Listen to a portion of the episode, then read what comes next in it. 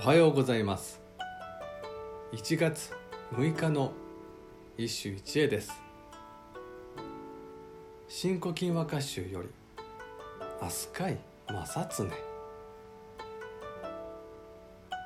儚しやさても行くよか行く水に数かきわぶる推しの一人ね。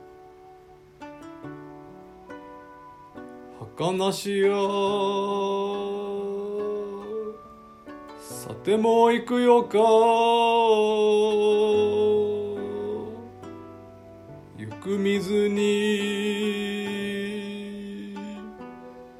数かきわぶる。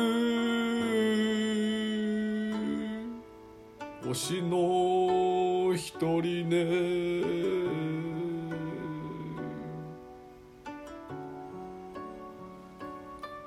山鳥や鹿にも死有別離の悲哀が読まれるが推しの場合はその寂しさが甚大だ。水に数を書くなんてできやしないことを毎晩続ける。それほどの虚しさだというのだ。推しの一人寝は。昨日のストックインに勝らずとも劣らない。古絶の極まった歌である。読み人は飛鳥井正常新古今選者の一人であったが他の連中に比べ政治的にも家風的にも難なく中立であった。